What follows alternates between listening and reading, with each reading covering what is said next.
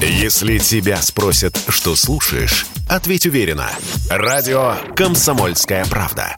Ведь Радио КП – это самые оперативные и проверенные новости. «Экономика» на Радио КП. Здравствуйте, дорогие радиослушатели. Сегодня давайте поговорим обо всем этом с экономической точки зрения. Не буду рассказывать всю предысторию, вы все знаете не хуже меня. Из-за событий на Украине доллар по ходу вчерашнего дня стоил 86 рублей, евро подскакивал почти до сотни. Паника случилась и на фондовом рынке. Индекс московской биржи, то есть суммарная стоимость акций всех российских компаний, рухнул на треть. Это самое серьезное падение за все время. Очень хочется обезопасить свои деньги на фоне всех этих событий. Мы в нашем отделе экономики составили список главных вопросов о том, что сейчас делать с деньгами и сбережениями, и постарались ответить на них максимально коротко и объективно, насколько это возможно на данный момент. Итак, нужно ли бежать покупать валюту? Вообще-то обвал уже случился, поэтому волноваться, видимо, уже поздно. Как это не банально звучит, людям, которые не имеют профессиональных навыков работы на финансовых рынках, лучше не пытаться сейчас эти рынки переиграть. У обычных людей сейчас просто нет физической возможности купить валюту по привлекательному курсу. Банки по понятным причинам задрали ценники. При официальном курсе в 86 рублей за доллар банки его предлагали почти за 100. Не надо покупать по такой цене. Очевидно, что рубль вступает в период нестабильности. Но в первую очередь это ведет к желанию самих банков подстраховаться, продать подороже, а купить подешевле. Это значит, что будут установлены максимальные комиссии за операции, поэтому при обмене рублей на доллары и евро, особенно если сумма небольшая, возможный выигрыш, скорее всего, достанется банку. Вопрос второй. Стоит ли снимать побольше налички в банкоматах?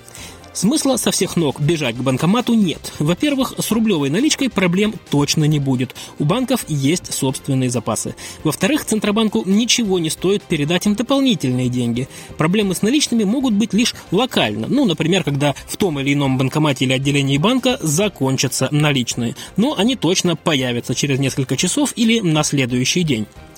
Новый вопрос. А если заблокируют карточку Visa или MasterCard? Даже если это вдруг произойдет, банки быстро перевыпустят их в виде карт МИР.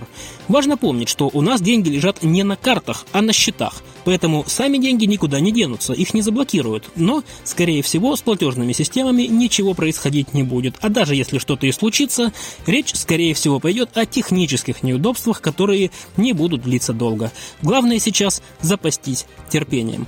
Дело в том, что платежи по картам внутри страны не зависят от возможных санкций. Никто на Западе не сможет выключить этот рубильник. Все финансовые операции проходят через российскую платежную систему, даже если речь идет о картах Visa и MasterCard. Еще один вопрос. Будут ли карты работать за границей?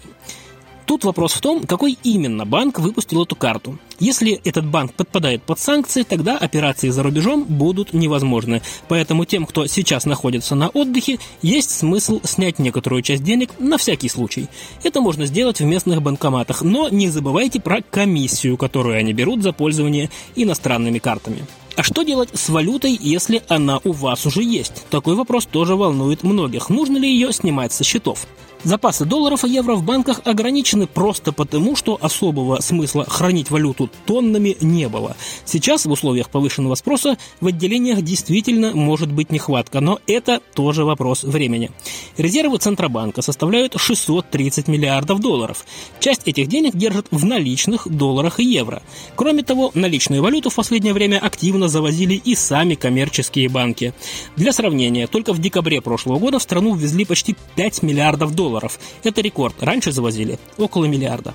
Самый, наверное, наивный вопрос, что будет со сбережениями. Некоторые, как всегда, заговорили о том, что сбережения россиян могут быть изъяты государством, но это физически невозможно и бессмысленно. В бюджете и так профицит, то есть доходы серьезно превышают расходы. Изымать средства у граждан нет никакого смысла. Еще один вопрос. Достаточно ли у государства денег на пенсии и прочую социалку? Ответ – более чем достаточно. Как уже сказано, золотовалютные резервы превышают 630 миллиардов. Это два годовых федеральных бюджета. На эти деньги можно жить несколько лет. Ну и, наверное, главный вопрос. Надо ли бежать в магазины и затариваться гречкой и туалетной бумагой? Ответ – нет. Действительно, в начале пандемии мы наблюдали такой ажиотаж и дефицит некоторых продуктов в магазинах. Но тогда были пандемические ограничения, так как нарушались логистика, цепи поставок, и из одного региона тяжело было делать доставки в другой. Сейчас ничего подобного, к счастью, нет. Если тебя спросят, что слушаешь, ответь уверенно.